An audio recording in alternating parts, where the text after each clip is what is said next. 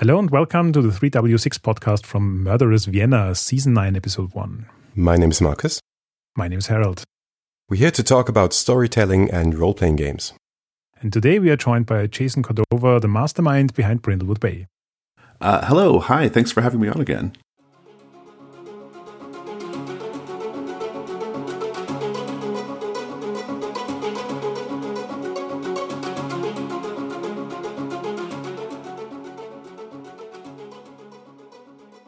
Um, you've been on the podcast before, but um, maybe you still do an introduction for the, like three people who haven't heard your name before. So tell us who you are and what you're doing, and yeah.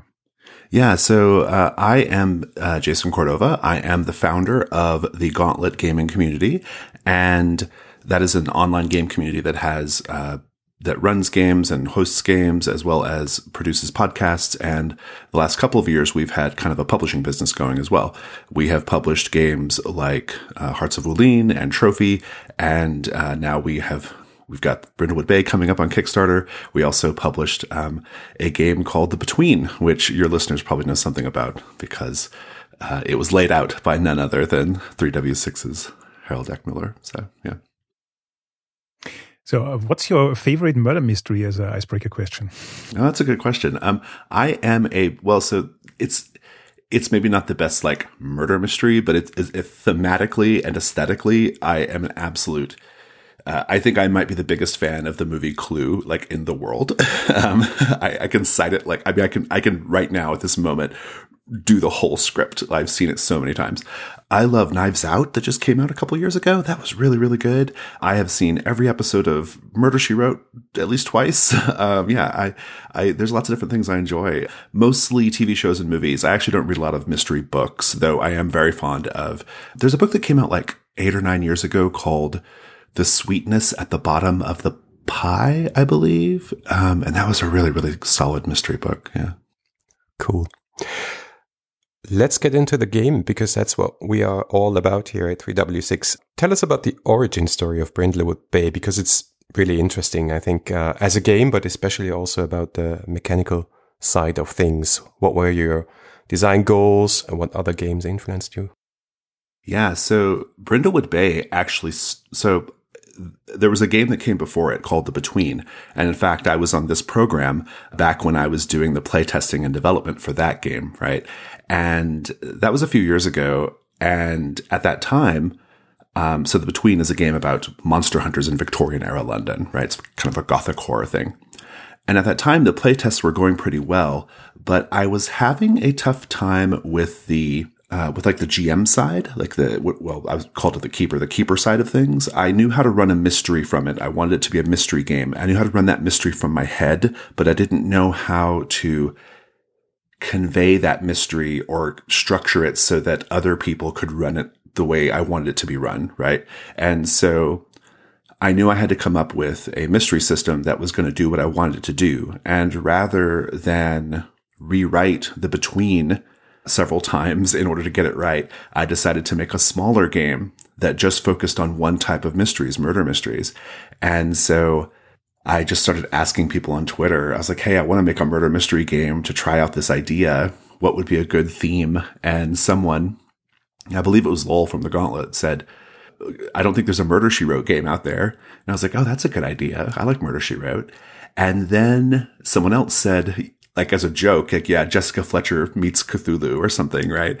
And so that was it. I was like, oh, that's it. That's the idea, right? Like, I'm just going to take that and run with it. So, so I made this smaller game, Brindlewood Bay, essentially as um, a sketch or a proof of concept for the mystery system of the Between.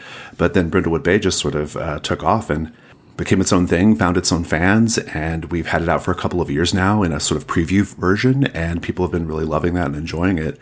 But that's the sort of origin of it. I'm happy to go into the mechanics as well. So I'll, I'll double down on the mechanics part because for me, um, what I really like about the mystery system you use for both Brindlewood Bay and uh, the Between, it's in a way very simple, but at the same time also very robust.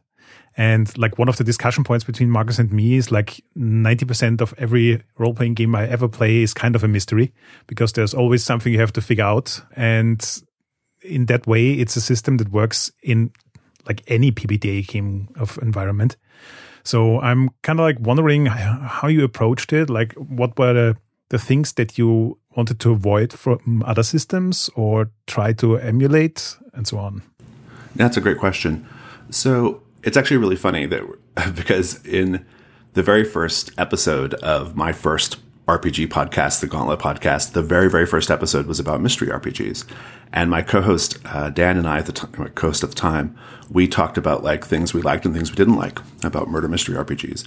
And I've had a, you know, that was six or seven years ago. So I've had some time to think on it, but I think what I have not loved about traditional mystery games is that they, they want to present the mystery in the way it would be presented in another medium, like in a book or a movie, right?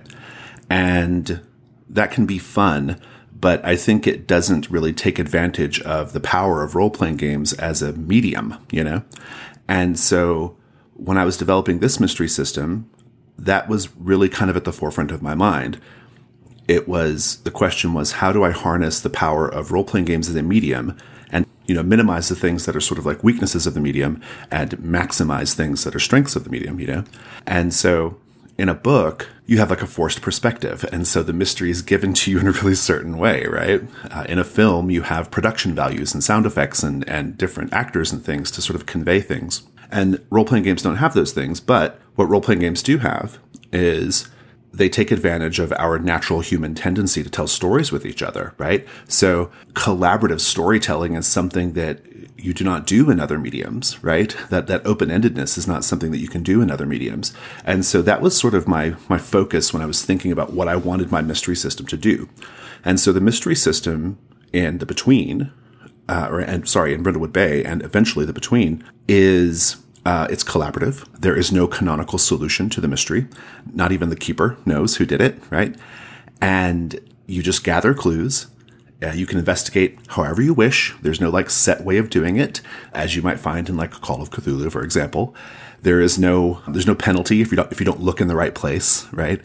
Um, you can find clues wherever you're looking and however you want to investigate. And once you have enough clues gathered, you have a conversation as a play group, and then you build the solution together, right? And what it ends up being in practice is it feels like you are solving a mystery, which is great, but also you are all getting the story that you want, you know, like you are creating the story that you want to create. And I just, that's just not something you can do in a video game or a film or a book. And and so I think that's why people have responded so well to the mystery system in Brindlewood Bay, because even if they don't know why, and I don't even know if I precisely know why, but it, it, it's because it it is like tapping into what we're doing at a role play in a role playing game, kind of fundamentally, you know. Uh, let me give you a, a, different perspective on that because Chris, uh, a member of the community, and I were running a joint uh, Brindlewood Bay campaign on our server here on our Discord uh, with a lot of people who had no idea about the game. And one of them came back to me and said at the end that he felt like betrayed by the game because the theorize move that's at the core of the game that, that lets you construct the mystery at the end, as you have just explained. But I think the thing that attracted him to mystery games in the beginning is this challenge to solve the mystery that is there. Yeah. So the question is for me, or I ask myself, maybe I did a bad job in facilitating that transition from somebody who, like me, has played uh, 10 years of Call of Cthulhu, like in my bones. Uh, but it, for me, it was an easy transition because I also love the storytelling game way of collaborative story, storytelling. So that sort of checks out. Maybe you have some experience in, in how we could facilitate that kind of transition. It's an interesting question. I've been asked it before um, as I've been doing interviews for, to support the Kickstarter because I do think it is the game's, um, you know, it's the game's sort of signature feature, right? And so, and it's the kind, and it's the thing that a lot of players are going to be like, "Whoa, like this is not what I thought it was going to be," because because I'm used to mysteries the way they happen in books and films, right? And I don't know if I have a great answer. I mean, the, the trite answer is just that, you know, well, maybe this is not the style of game for you and that's okay. I think the maybe the more helpful answer is to some degree, every time you sit down to play a role playing game, whether it's a mystery game or not, you are surprising each other, right? Like you are surprising each other with story details. You are surprising each other with things that no one saw coming. And that's part of the pleasure, in my opinion, that's part of the pleasure of role playing games, right? Even when I'm running something like very structured, like a, like an old school module to support my podcast, Fear of a Black Dragon, I still use a system. Lately it's Trophy Gold that sort of allows for that collaborative storytelling with, with, the group. It leaves it leaves plenty of space for people to contribute to things that the GM didn't see coming, right? And so to me, that is part of it, and and this is just a natural extension of that, right? Like there, there's you have to just kind of lean into the idea that we're going to surprise each other, right? Like we're all here to kind of be surprised, right? And another thing I think, and this is really this really comes down to like play culture and play style and there's not a great answer here except to say that maybe just try something different. But like Brindlewood Bay and my all of our games that we publish, in fact, we don't really do this like immersion style role playing. It's kind of not our thing. Uh, we are very much about the what we call it the gauntlet, like the sort of writer's room approach to, to role playing games, right? Where we sometimes step out of character in order to discuss the story or make the story that we want to make. You know, we, we, we know things out of character that the characters don't know. Our character, our characters have certain knowledge and then we have certain knowledge. And that's just a different, that's a different style of play. And some people just are not going to be into that. And, um, and that's okay. I question the validity of the idea of immersion in role playing games. I don't personally think it's, it's not something I've ever experienced. Uh, a LARP, I've gotten close in a LARP, but in tabletop games, I don't really do that. So I, I like stepping out of character. I like having that kind of discussion. And so that is, um, to some degree, it comes down to just sort of like differences in play style, you know, and differences in play culture. And it's maybe not the easiest conversation to have, but I do think if people give it a go and they approach the game in the spirit that it, it's meant to be approached in, they can have a really, really good time with it, you know. You just said that the mystery system is kind of like the core selling point of the game, but I think there's an unsung hero of another subsystem that I kind of took a while to to understand, figure out, but really love now, and that is the conditions and the cozy move. What I really like about it is that it, in a way, it's nothing new. Other games have had conditions forever and um, moves to deal with them. But here it's a super compact, like you can explain it in three paragraphs system that in a way allows me to bookmark interesting points in the story through a condition and bring that forward into later parts of the story and make it meaningful.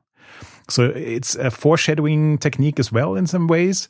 Um, and yeah, I'm I'm just really curious what like the origin story here is. Like, was this different games that inspired this, and eventually it congealed into what it is now, or how did it work out?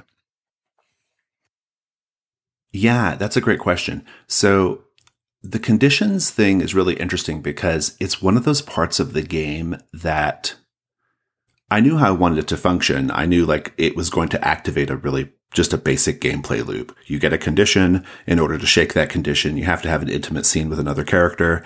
And at the end of that intimate scene with another character, you get to clear the condition, right?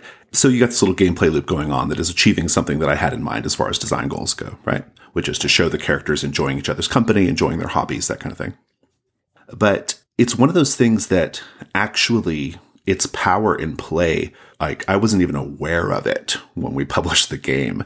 It took living with the game for a couple of years to understand how people were using it and even how I started to use it as I was running the game to sort of get what it was actually kind of doing. Right. And so the conditions, as you sort of alluded to, Harold, they can be role playing prompts, right? They can be tools that the keeper grabs to complicate the characters' lives.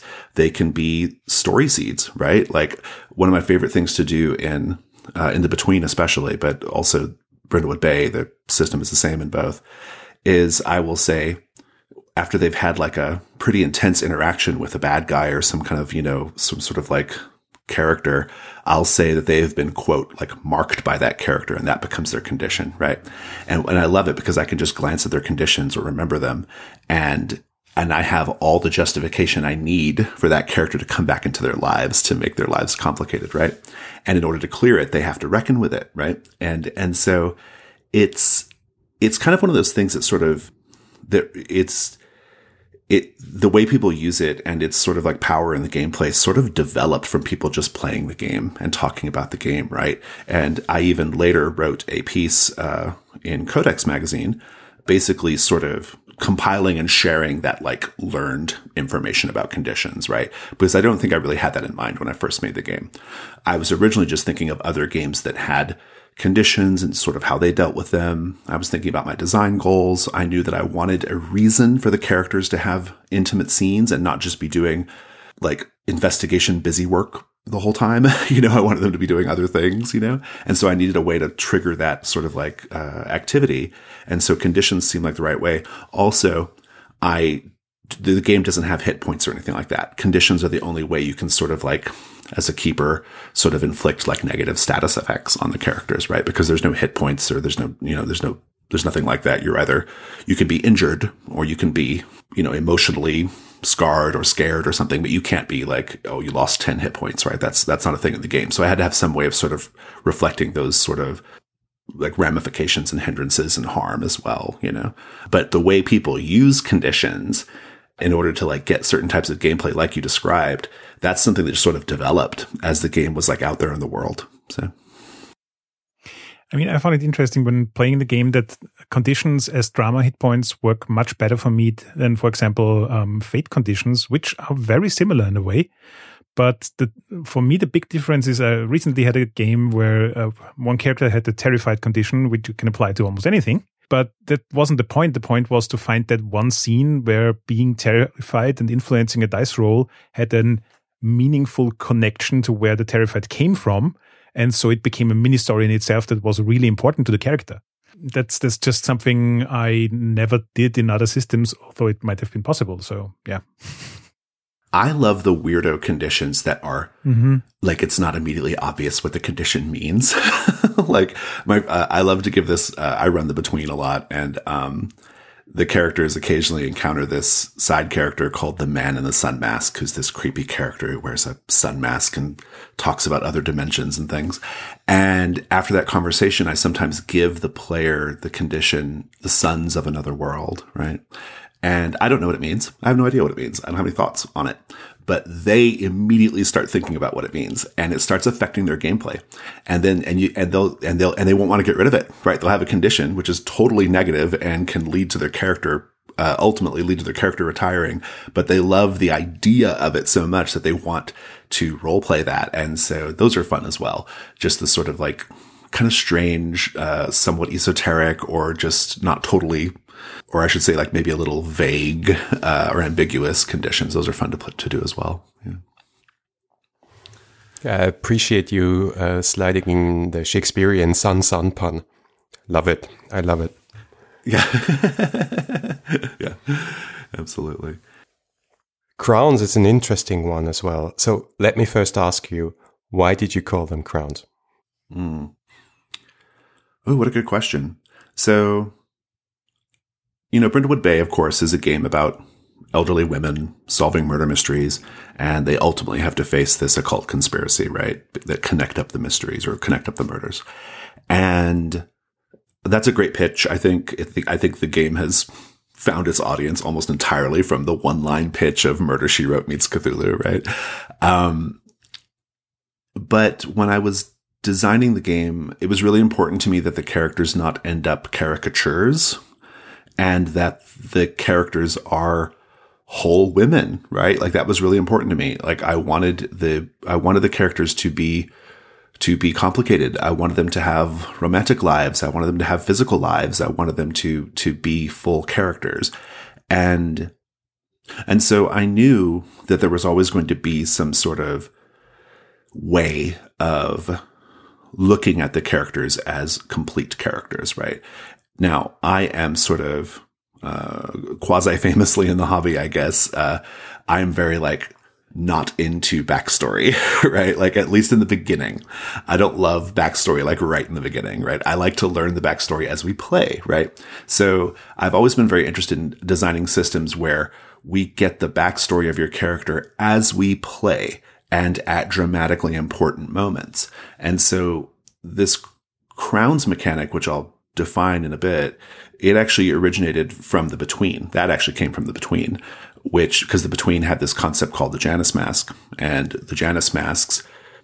It was this sort of meta mechanic that allowed us to explore the characters, uh, their pasts, which in that game you are, you are forbidden from speaking about until you do this or their murky future, right? So the past and the future is the two masks. Brindlewood Bay uses the same, uh, structurally it's the same, but sort of thematically and uh, it's different. So you have two crowns, the crown of the queen and the crown of the void. The crown of the queen is about exploring the women or the characters as women.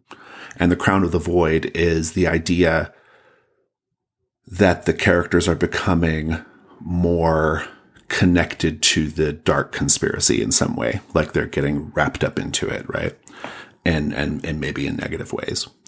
And so I'll get to why it's called a crown in a moment, but like I, I think it's important to point out that because some people this is one of those things, kind of like the mystery system, that people sometimes have to learn how to get their heads around.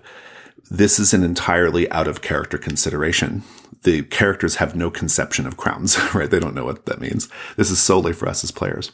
Oh, and actually kind of goes back to the whole, this goes, I was one, I was going to say this too when you were talking about clues and I forgot, or we were talking about the mysteries, but I also believe in like this idea of dramatic irony in, in role play, right? So there's, to me, there's something enjoyable about you knowing things about your character that the characters don't know, or you knowing things, you having information that they don't have, right? So so basically in play the way it works is whenever you get a die roll and you don't like the result you can uh, after the gm or the keeper narrates the bad result up to sometimes up to and including your murder, your murder maven being killed uh, you can say no i'm going to put on a crown. You mark one of these crowns either queen or void and then you get a bonus on the die roll and you narrate something different instead. Now why is it called a crown? Um, honestly, I think it it's it's a combination of things.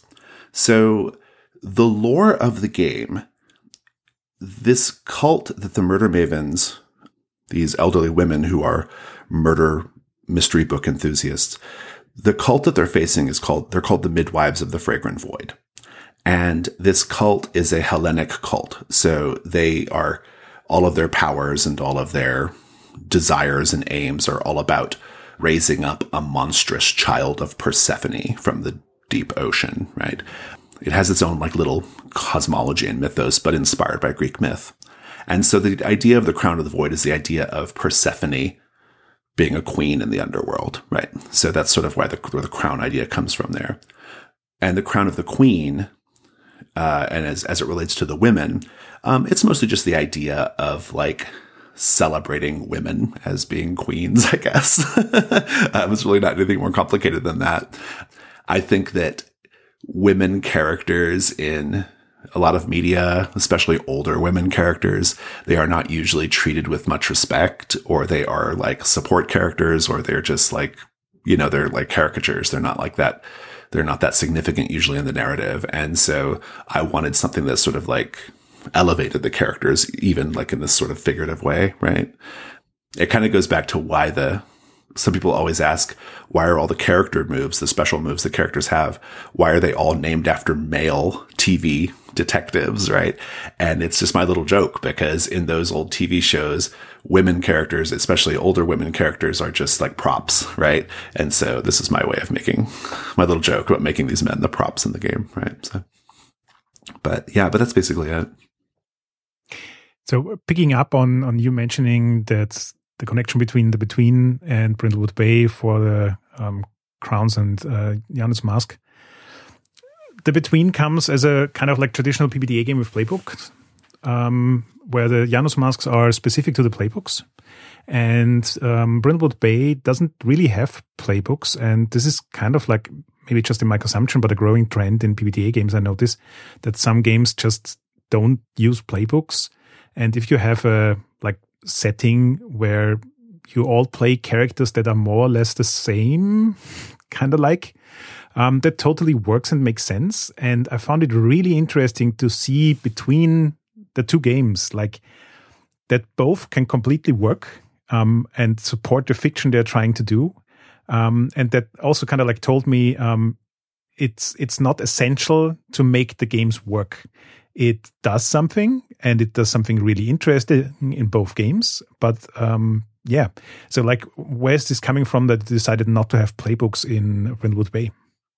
Yeah, so I mean, you you nailed it just a second ago. The in Brindlewood Bay, the characters are they're more defined by how they're similar than how they're different, right? And so there just wasn't a need. Um, I mean, I, I, could get the character differentiation sufficiently by just their one Maven move that they choose, and then the pick lists in the beginning, like their look and stuff like that, and their and their little hobby that they do apart from reading mystery books, their cozy activity. Um, that was enough to differentiate the characters enough so that they, they are different characters to play, but they are otherwise like quite united about the things that make them similar. They're all retired they all have deceased partners. They are all in this town of Brindlewood Bay. They all love mystery books and they have kind of a uh, slightly anti-authoritarian streak, right? They're, they're united by all these things. And so, yeah, it, separate playbooks just didn't, from a design standpoint, it just didn't make any sense to me. There was also the fact that I originally wrote Brindlewood Bay as a smaller, intentionally smaller game to help out the between. But as I began developing it, I realized pretty quickly, I was like, oh, I think one character, just a character sheet with just a few ways to differentiate the characters should be enough. And also, I think that's, it's also kind of important to point out that the Brindlewood Bay has an endpoint, right? Like the full campaign is about 12, 13 sessions or so. And with a small caveat, which we might talk about later, that the campaign ends, right?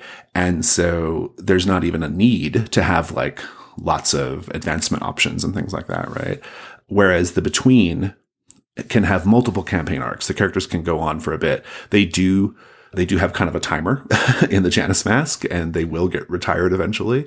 But, but the, between the characters are so different from one another and, and their differences is what makes them stand out in, in the setting. And so it was important to have playbooks. And I think, I think that's the key consideration when anybody's thinking about whether to do playbooks or not. I think you're right though. There is this, I find a lot of the new thinking about PBTA games to be really exciting. Um, I am not one of these people who believes that Powered by the Apocalypse is a is a tapped well in terms of design creativity. I think there's a lot more to do there, and even though my mystery system, there's nothing particularly PBTA about it. I think you could probably attach it to any game system and be it would work okay.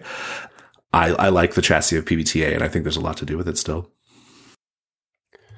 Yeah, it's funny that if you read the blog or series of blog posts by the bakers about PBTA, they say they are really surprised that the concept of playbooks has caught on and that this uh, they have become sort of a standard for PBTA. They were surprised by that. Similarly, you're also not using a lot of moves, a lot of basic moves, and they are not tied to specific attributes. So again, um, like newbie keeper question from my side, right? Uh, take it with a grain of salt. When I first ran Brindlewood Bay, I, it felt a bit weird to like roll on the meddling move all night. so what are your hints for, for keepers to avoid sort of that, that feeling of repetitive mechanics? Okay, so the the one thing that new keepers uh, usually don't do correctly, and we will emphasize this in the final rule set because we discovered it's a thing that a lot of new keepers were not doing right, is you roll the day or night move anytime they face something they fear. So even if that's just like the lights go out and, you know, and they're in a isolated place, even though there's no action, you roll the night move. Or even if, like, even if they just see something scary, like a void clue and something freaky happens in the scene, they should be making they should be making day or night move because that will push the story in other directions, right? Based off the stakes. So that's one thing. If you're doing that, the the balance between day night move and the information move should be pretty equal. You'll still do meddling move and more, but hopefully the the the fact that you can approach it with different abilities does mix it up a little bit, right? Because whether you meddle by talking to someone or whether you meddle by going through records or or creeping around in an office. Like those are different types of meddling, you know, but and different s- skills get rolled. But yeah, but I but I have a lot of thoughts about like why the slim move set though, for sure. Yeah. Yeah. Could you could you go on about that? Yeah. Um So here's the thing. I think that a lot of PBTA games are all about uh, genre emulation, right? That's a major thing that Powered by the Apocalypse sort of is known for. And I think it's good at that. Um, in order for me to emulate the genre I wanted to emulate in my game, a lot of that is being done by the mystery system, just the basic gathering of clues and discussing the clues, right?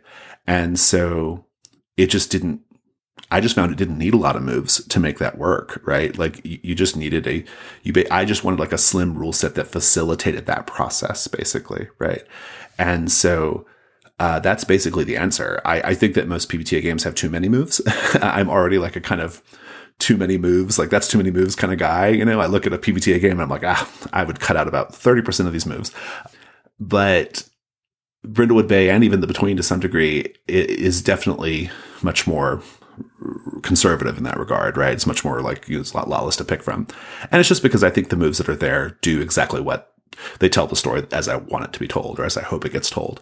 Certain moves, like the cozy move, for example, doesn't really come into play until like the second session, just because the characters haven't had a chance to get too many conditions yet. And that's okay. And other moves like the occult move come up very rarely, maybe once or twice the whole campaign. But when they do, it should be a pretty dramatic moment, right?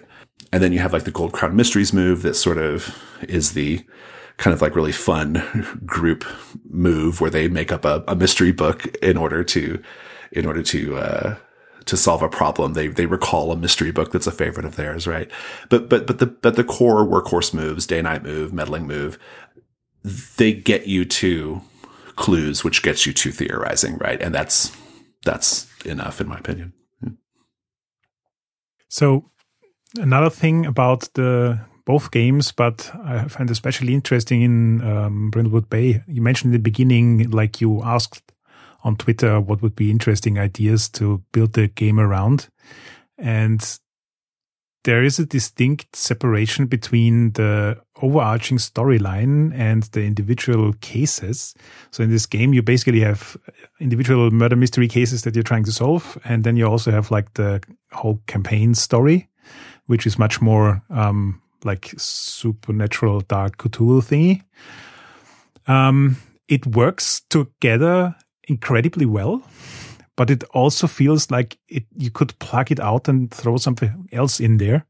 And in a way, that's exactly what you're doing in the between, because the between more or less comes in seasons with like a number of cases and an overarching story for that season.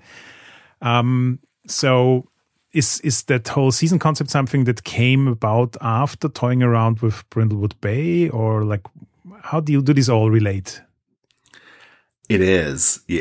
Yeah, it is. Um, and actually, I think that um, I I want to say you and I actually like were talking about like seasons at one point on Basecamp. Maybe I can't recall. I didn't always have the idea of calling it seasons, you know, but that just came up um, at some point. And I was like, oh, that's great, seasons. Yeah, I love it. Yeah, it did actually. Uh, so I I originally conceived of the between as a similar like it. There's one mastermind and uh, and once you've defeated that mastermind, that campaign is over, right? Like that's how I originally conceived of it, and I thought that would be great. And the timing works out to where the characters are pretty close to being retired anyway by the time they defeat that mastermind. But I realized that that setting just has so much story potential and so much potential to to continue just building out that world. I mean, I mean, we have put out the core book and, and, and a few seasons at this point, and I, I, I already think it's one of the best settings in role playing games. I really do. And I can say that because I didn't write most of it. that was other, other people wrote it, but wrote this, the, the, like the threats and things, you know, I wrote the core ones, but all the latest ones have not been by me. But I think that as a group, we've created like one of the absolute best settings in the game. And so I, yeah, I want to just keep going with that. I didn't like the idea of that ever ending, you know? That said, you can just play it in one, one mastermind, one campaign. It's totally fine, right? Uh, Brindlewood Bay, you're right. Uh, you absolutely could have a different conspiracy or a different overarching problem, and it would work great. I don't have too much to say yet, but there might be a stretch goal in the campaign that is related to this. Um, and uh, we'll see. But but yeah, it, it, could. I think it could be done. Uh, one thing we did do though, even though It is still strictly one campaign. Uh, we created this new type of mystery about halfway through the game's life cycle of, of, of being out in the world called a sweeps week mystery. So the sweeps week mysteries. Now, your listeners may not know what this means or the concept of sweeps week, but in American television and network television, they would get every season they would do like ratings week, right? Where like they'd measure the ratings to see how much they could charge for ad revenue. And so that week was called sweeps week and they would put out essentially stunt episodes of the shows in order to get people to watch them because they wanted them to watch them this week, right? And so these sweeps week episodes are famously kind of a little gonzo or they kind of change the setting or they, they change something really fundamental about the show in order to get people talking, you know, to get people to watch it. And so we've made these sweeps week mysteries for Brindlewood Bay that are, because Brindlewood Bay is presented as, as if it's a TV show, right? Um, we made these mysteries that are not necessarily murder mysteries. They have a more supernatural emphasis and they don't take place in Brindlewood Bay. They take place somewhere else in the world. And so maybe the Mavens are going to a convention or something, right? And one of the mysteries, these sweeps week mysteries, is called the Hex Files. And in the Hex Files, the Mavens are driving through New Mexico on their way to a convention. New Mexico looks suspiciously like Vancouver, and they um, find a car wreck with two two deceased but in, suspiciously good-looking FBI agents in the car, and they and they they find the case that they were working on, and so they follow up for these FBI agents. Right? It's it's little things like that. These these these sweep sweep mysteries. The idea is these are side stories, or they can be a way of continuing to play the characters because we had people finish the campaign and they were like, my players want to keep playing these characters. The characters are not done yet and there's nothing else to do. And so we are like, okay, we'll, we'll figure something out for you. And so that's where they came from. It was this desire to like give people like a chance to maybe you just play the characters for one or two more sessions, you know, just to get that extra little bit or whatever. Yeah. Please tell me there are musical episodes. Um, not yet but I love that idea. Hmm. that's really good. that's that's that's a, that's a that's a good one. Actually, it's a great pitch, there you go. Um, yeah. Another question. Uh, I think that's also connected to to uh, mystery versus uh, the bigger the meta mystery, which is also the creepy mystery.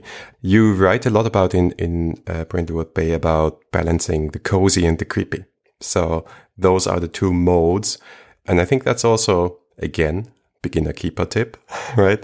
That's also tricky to handle because if you have it too cozy, it can become, you know, too easy maybe to like, you know, just smooth sailing. And if you make it too creepy, then it's just not murder, murder she wrote anymore. So yeah, cozy murder mystery, right? Yeah, yeah. exactly. Um, I think it's the way that the the way essentially it's the it's the structure of the campaign. So there's you get this sheet. The keeper has this sheet called the Dark Conspiracy sheet. That's what we were just talking about in terms of the campaign.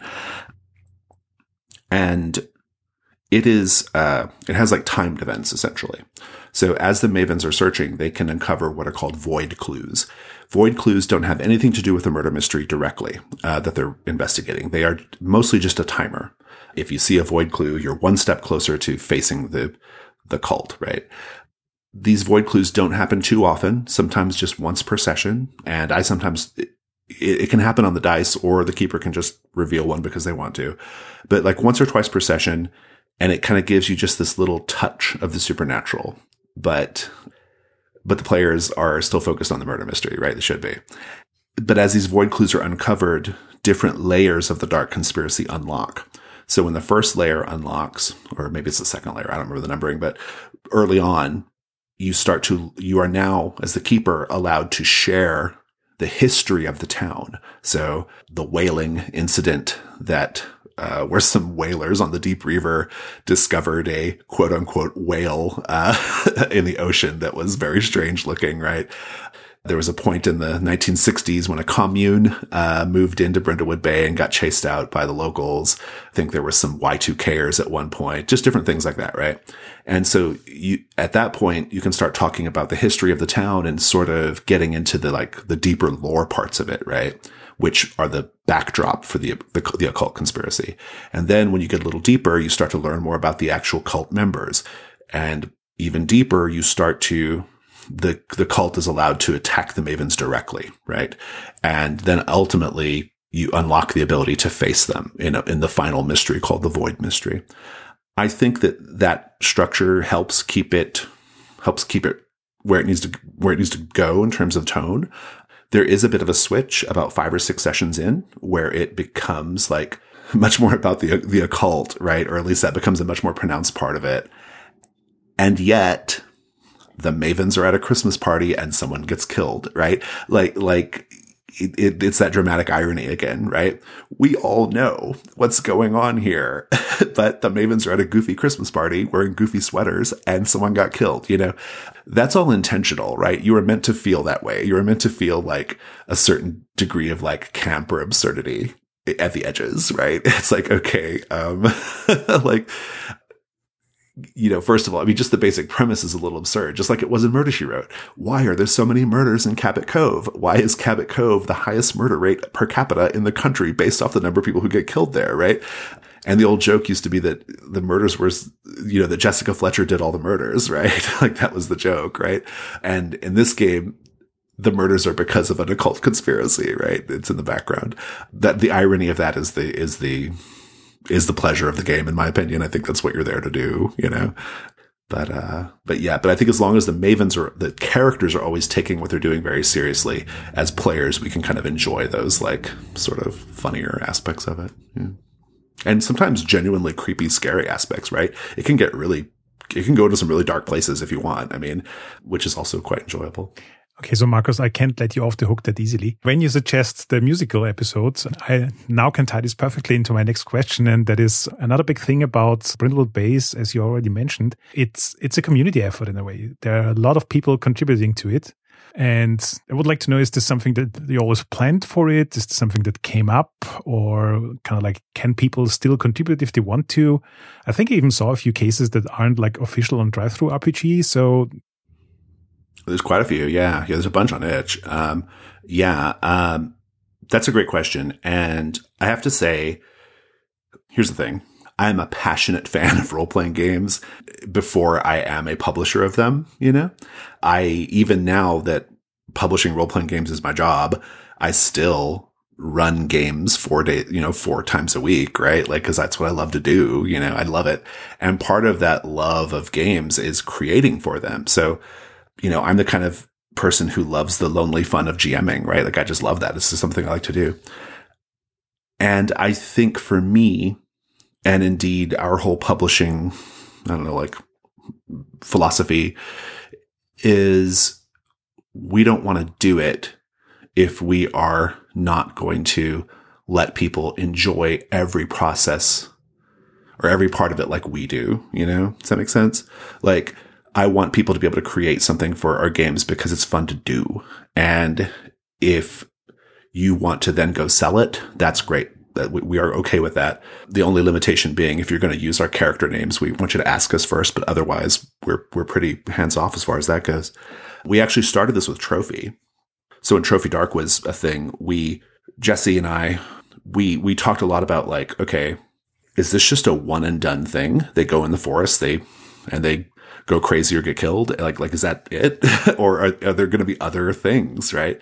And so early on, we were like, we decided that we were going to create a structure that other people could replicate, right?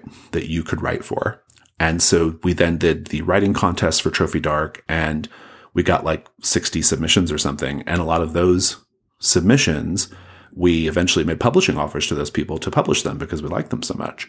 And that wasn't our original intention, but that's just sort of how it shook out. And I think the structure of the trophy incursion, because it's so easy to write for, because we've done all the sort of like structural and design part of it for you and all you have to do is focus on the theme and the writing quality i think it i think that appeals to a lot of people and we discovered that it makes it easy for people to engage with right and so yeah for brindlewood bay i just wanted more of that you know so the scenario structure is it's you know scenarios are two or three pages each they have like really distinct parts that and you, you and they're you know the details are different but structurally they're you know the the it's all kind of the same, right? Like you just write X number of characters and each character has these little qualities and a quote and, and, and so forth, right? And so in order to basically put our money where our mouth is, or my money where my mouth is in terms of like wanting people to create, because I think that's a fun thing to do in the hobby. We try to make that easy to do. And yeah, we absolutely, we don't care if people make Brindlewood Bay mysteries set in the town of Brindlewood Bay. If you're going to use Sheriff Dalrymple, you just have to ask us. That's all. that's, that's the only difference. That's the, that's the main thing. We just, if you're going to use our characters, we want to know that. But otherwise, do whatever you want to do. And the between, this is like, this is like times 10. Uh, I don't know if you all have ever been in our Discord for Gauntlet Publishing, but the between channel is, I cannot keep up with it. Like there are I feel like every day I log on, there's like someone's written a new playbook or written a new, you know, a new, a new, a new thing or a new mastermind, a new threat. And it's, it reminds me, it actually reminds me a lot of the early days of Dungeon World when people were just like creating things like crazy for Dungeon World because they were so inspired by it. It feels really great that people are inspired by that game in that way. But yeah, it really just mostly comes down to we want people to engage with our games. We hope you play them. We know some people are more creative and they want to write. And so we're going to make it easier for you to write for them. And sometimes we see something in the community that we think would be a good fit for the official product. And so we, we, we make offers to those folks. But yeah. And we also have like a group of like writers that we work with regularly as well. So it's a, it's a mix of like people we, we're familiar with and have worked with a lot and folks we, uh, who just have a great idea. And um, sometimes that great idea means before it reaches before we publish it, it goes through quite a lot of revision. But um, but the idea is so good, we'll we'll make it work. You know. So we have all read and played and run Brindlewood Bay because it has been out there as a PDF. But when this episode goes out, your Kickstarter will be out. So tell us more about what this is all about. What can we expect? What's different in the printed version? Yeah. I well, yeah. I hope when you're listening to this, listeners, it's it's it's. Uh, I hope it's because the Kickstarter is doing great when you hear this. I don't know yet, but I hope it is. Yeah. So we we did put out this sort of. We're calling it the preview edition now, although I consider it a full game. I mean, it's totally obviously a playable game in its current form. That version is actually pay what you want on DriveThru as of this recording. Although once the Kickstarter launches, it'll be available basically for free if anybody wants it. But the idea was always that we were basically waiting to get, we knew Brindlewood Bay was not going to be going to Kickstarter anytime soon when we put it out, uh, because we had Trophy and, and now that Trophy's off to the printers, we're going to get ready to do Brindlewood Bay. But we knew we had some time. And so I started to have a feeling that the game was a very special game, that people would like it and respond well to it. And I wanted to take advantage of this time and give it a chance to find its fan base, to find its followers and find its players. And I hope it's done that. I guess we'll find out in a few days. But I knew that eventually there would be the like, the final evolution of the game, right? We have taken the time of two years of having the game out in the world we have taken the time to figure out like what works very well, what things need revising. Fortunately, there's not too many revisions. It's pretty minimal revisions. Just a f- couple of moves are getting tweaked and a couple of structural things on the mysteries, but otherwise it's pretty well um, as it was originally published, at least as far as the rules go. But what we're doing for the Kickstarter, so we're kickstarting two books. The first book is Brindlewood Bay, and the second book is called Nephews in Peril. Now, Brindlewood Bay is the core rule set expanded and revised. So it takes all that learning we've had over two years and we put it into this book. But also, it greatly, I mean, greatly is an understatement. It greatly expands the keeper portion of the rules. So hopefully it'll answer some of the questions you had, Marcus, right? Like for, for folks who've never run it before. The between has a very robust keeper section and, and this is more like that, right? So we are we've added these new keeper chapters we have fleshed out parts of the game that were previously left to the imagination of the keeper, like what do the midwives do? Uh, what are their powers? What are the monsters they summon? Like that was all just like make it up. there was no guidance, right? Uh, we've actually we've got guidance for that now. Lots of just guidance on how to run it, and more advice about how to play as well. So it's just an expanded, fuller, final version of the rules. It also comes with a little bit of advice on how to write mysteries if that interests you. And then it comes with six mysteries, five mysteries that were originally published with the game in the preview edition, plus a sixth one that I wrote later. And so that's one book. The second book is Nephews in Peril. Nephews in Peril includes the setting of Brindlewood Bay, like the town, because sometimes you just need to know the name of the ice cream shop or the name of the coffee shop, right? And who are the characters who work there, right? You just need to know those things. And so we've got one portion of the book that is like the setting material.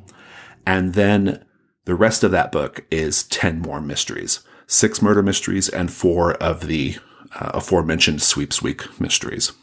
That is the plan. We will see about stretch goals. I hope as of this as of you listening to this listener, we've already unlocked new mysteries. I don't know if we're going to, but hopefully we will. But the plan is to have new mysteries that are stretch goals. And so, and also, as I've alluded to, possibly another campaign structure. Um, I'm very excited about one particular thing we're working on, which is, which I haven't talked about much, to be honest, but it's, it's a set of three interconnected mysteries that take place at ReaverCon, which is Brindlewood Bay's local games convention, their premier games convention. So we have these three interconnected mysteries that we are, that are being written by three OSR creators. Um, and these mysteries have handouts for clues, uh, which is pretty awesome. So that's something that we're hoping to unlock for the stretch goals. I don't know. As of this listening, we, as of this, we might be working on it right now. I have no idea, but that's something we will hopefully be working on. And yeah, so there's more, so there's going to be more added to the books, but the, the, the initial plan is core rules expanded plus six mysteries. The other book is setting plus 10 mysteries. Being privy to inside information, I recently saw a cover. I want to talk about cookbook. I, I will. Yeah. So this is probably for fans of Brindlewood Bay. This is probably the most exciting part. I, and I'm excited because I'm not, I have, I'm not involved in the creation of this at all. This is me enjoying it as a fan at our retreat last year, we do a publishing retreat. At our retreat, I asked the group, I was like, okay, want to do something really special for Brindlewood Bay next year. Something that, like an add on for the campaign that would just get people really excited, would be a great keepsake for the game. And everybody had lots of good ideas. I didn't want to do cards or dice or anything like that. Uh, that's, it would have been easy to do, but I didn't want to do those. Instead, we're going to do the Brindlewood Bay Community Cookbook. Now, the Brindlewood Bay Community Cookbook is a cookbook. It's a real cookbook with recipes submitted by characters in the setting. so if you have a favorite character, there's a good chance they have a recipe in the book. And it's going to look like a sort of church fundraiser cookbook. I don't know if they have this kind of thing in Austria, but in, in America, churches and things like they they raise money by putting these little cookbooks together with people's recipes, right? And they sell them. So it's going to be like that. The pages are going to have like kind of wonky layout, clip art, like Photoshop pages, that kind of thing, right? And but here's the thing. It's a usable cookbook, but in the margins of each page are handwritten notes by a murder maven. And those notes are a solo mystery RPG. So as you're flipping through the pages of the cookbook, you're also solving a mystery that the Murder Maven was working on. So that is, uh, that's our add-on, the Brindlewood Bay Community Cookbook. It's only a physical product. There's no PDF just to sort of make it a little more special. That was kind of our hope. And also because it's supposed to be kind of like a found object, right? We got the idea in part actually from the uh, Spanish edition of Brindlewood Bay, because the Spanish edition of Brindlewood Bay, published by Hills Press, their version of the of the 40 page game uh, has these notes in the margins, like from a murder maven that are kind of written in the margins. And I thought that was a great idea. And I was like, oh, I love that. How can we like take that and do something with that? You know, take that idea and do something with it. So, but yeah, I'm, re- I'm really excited about the cookbook. The cookbook's being compiled. Um, interestingly, the, the recipes are being compiled by our attorney at the Gauntlet. Um, she's our lawyer is the one doing all this, uh, because she's she's very into this kind of thing as a hobby. And so she's doing all that. Then, and the mystery portion is being written by David Morrison, who has written some of the uh, mysteries for the game and who knows the setting very well. So I'm sold on the Kickstarter. hopefully, hopefully you are. Yeah, we just and we needed to explode so much that you need the musical episode add-on. Yeah, let's make it happen. Let's do it. I mean, musical let's, episode. Let's, yeah, I, I, I think I think the way to make the musical episode. Okay, so here's the thing. I love the mysteries that have like a, um, that have like almost like a meta quality to them. You know, in some ways, I think it kind of vibes with the game. And so I actually, we revised one of the, one of the most popular mysteries is the Great Brindlewood Bay Bake Off. We actually revised it after a play test that was run. Um, uh, I want to say it was somebody from your community. I can't recall, but it, but it was a play test that, and what they did was the the round where the mavens are having their cakes judged they they changed it to where all the players had to look up a picture of a cake on their phone and then that was what was judged, right? As if their maven made that cake, right? So we actually revised that mystery to incorporate that procedure into the, into the, into it. And I think a musical mystery has to have some kind of singing component or something like it. Yeah. Think about it, Marcus. I will. I will all night. And then you both can have worked on the game, right? Because we have not mentioned, I'm sure your listeners know, but we have not mentioned that Harold is layout artist for uh, the graphic and layout artist for the Between, or not the Between, for, well, for the Between, but also for Brindlewood Bay. So uh, the Kickstarter version of Brindlewood Bay. So that's exciting. But do you have any thoughts, Harold? Do you want to talk about the visual layout or the design stuff? it was kind of an interesting challenge because at the same time, it felt like when you did the initial version with all the constraints you already mentioned, the design was also minimalist in the sense of um, it, this wasn't like a project where you put in 10,000 hours of, of design stuff because you know it's a 40 page PDF and there will be something bigger probably in the future. Right. But at the same time, what was done was incredibly well done. It, it was just totally on point. And that was by Jesse Ross, we should mention. Yeah, yeah, totally. I mean, Jesse is kind of a design legend, so mm. no surprise there. But it, it just really was fascinating to work on something that's already so much on point and then try to find something that builds on that and gives it the feeling that this had more time and attention now. So um, that that was kind of an interesting design challenge, and I think what helped a lot is that we moved from uh, black and white to colorful. Yes, yeah, and that does a lot to give it a kind of enhance the '80s feeling in a way. I, something I've really enjoyed about these two games, this was the case when we were working on the Between Two, is I think we have managed to hit a really nice synergy between game designer like me, my vision, artwork, and graphics and layout. Like I feel like we're, we've, we've kind of hit on a thing. And so for the between Amanda, you know, when I was talking to you and Amanda about it, uh, you know, I, I just had one desire basically. My desire was I want it to feel like it references the era, but I want it to be usable in the year 2021, right? Like it has to feel modern, but also referential. And I think you both did a great job. I mean, Amanda's artwork is so, it's like, it definitely references the period, like that very like Victorian sort of like print sensibility where there's just tons of stuff crammed on the page, right? Because that's what they had to do because of the technical limitations. And, um, and so like just f- pictures filled with action and then characters and things. Uh, but still, it still feels very modern, like because Amanda brings like a kind of like OSR kind of art punk sensibility to things. And then with the layout, uh, I think, it, I think, I think you nailed it. Like it's, it's, it's it's typefaces, it's fonts, it's it's visual finials and flourishes that that feel Victorian, but the layout is nevertheless like quite clean and usable, right? And um, so and I and I think that's what we're going to hit with Brindlewood Bay as well.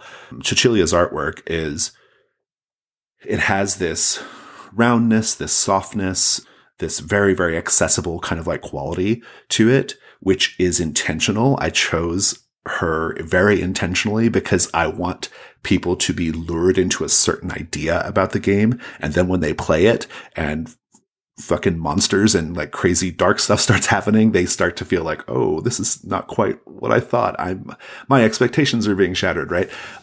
I wanted that, right? I wanted this like, like lure artwork, right? And I'm hoping that with the layout, I, I, I've seen the bits that you've done already. And, and I think you've, I think again, it has that kind of quality of like referencing the past, like parts of it. And I think Jesse, this was the case with Jesse's version too.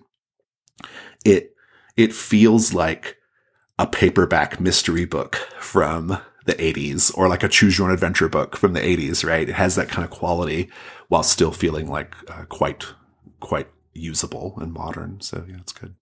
Yeah. Any particular future plans for Brindlewood Bay you want to mention that go beyond the Kickstarter? Mm, not yet. I don't. I, I, don't know. We are going to. This is not directly connected to Brindlewood Bay, but it's close enough. Um, in the summer, my publishing partner David and I we're going to be putting out a uh, essentially like an SRD, but it's more of like a guidebook or guidelines for creating games that are hacks of the between. We think in terms of hacking and design, we think that the between is the more fertile ground just because it has more moving parts to play with than Brindlewood Bay does. But, you know, they're the sort of same, you know, they, they, they share the same DNA. So it's kind of this, it's kind of also like hacking the between or Brindlewood Bay. So that'll be coming out in the summer and we are going to be putting out a a version, like we're going to put the, that guidelines, those guidelines out, plus also an example of what that looks like in a game called The Between Ghosts of El Paso. And so, uh, that'll be fun. Um, that it's not going to be a full game. It's just going to be like playbooks and threats to, to play in this other setting. You still have to have the between to play it, but, but it's just to kind of show like how you can reskin the, the game to be about other other settings, especially if it's kind of a horror mystery setting. So that's kind of in the short term what we have going on. Um, Brindlewood Bay, I don't want to say that we're done with Brindlewood Bay post Kickstarter. I do think there's going to be a lot of stuff for Brindlewood Bay by the time this is over. And so we probably will want to take a little break from it and give people a chance to actually play it all. and so, but right now we're actually holding a contest. If anyone's curious, uh, the contest runs until May 22nd. We're doing a mystery writing contest for the game for Brindlewood Bay. And uh, yeah, you can win prizes, and um, yeah, it's just another way of engaging with it. So. Cool. I think we should wrap this up. We're pretty much out of times, but thank you so much, Jason, um, for coming back to the podcast. And I have a feeling it won't be the last time. me too. Thank you so much for having me. It's it's really fun to get uh, to to sit down with you again. It's actually kind of strange because I I actually am curious, like what it would be like if I listened to that old episode about the between from a few years ago and like how things have changed. I think that'd be really interesting. I might do that. I don't know, but thank you for having me.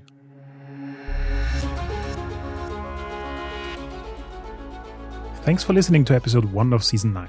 We love to read your feedback on Facebook, on Twitter, or on our website at 3w6.fm. If you want to talk to us personally, you'll find Marcos on Twitter at Vienna and myself at Heckmüller. If you liked this episode, please rate us on Apple Podcasts or on Spotify. Or even support us on Patreon. Thank you so much, and until next time.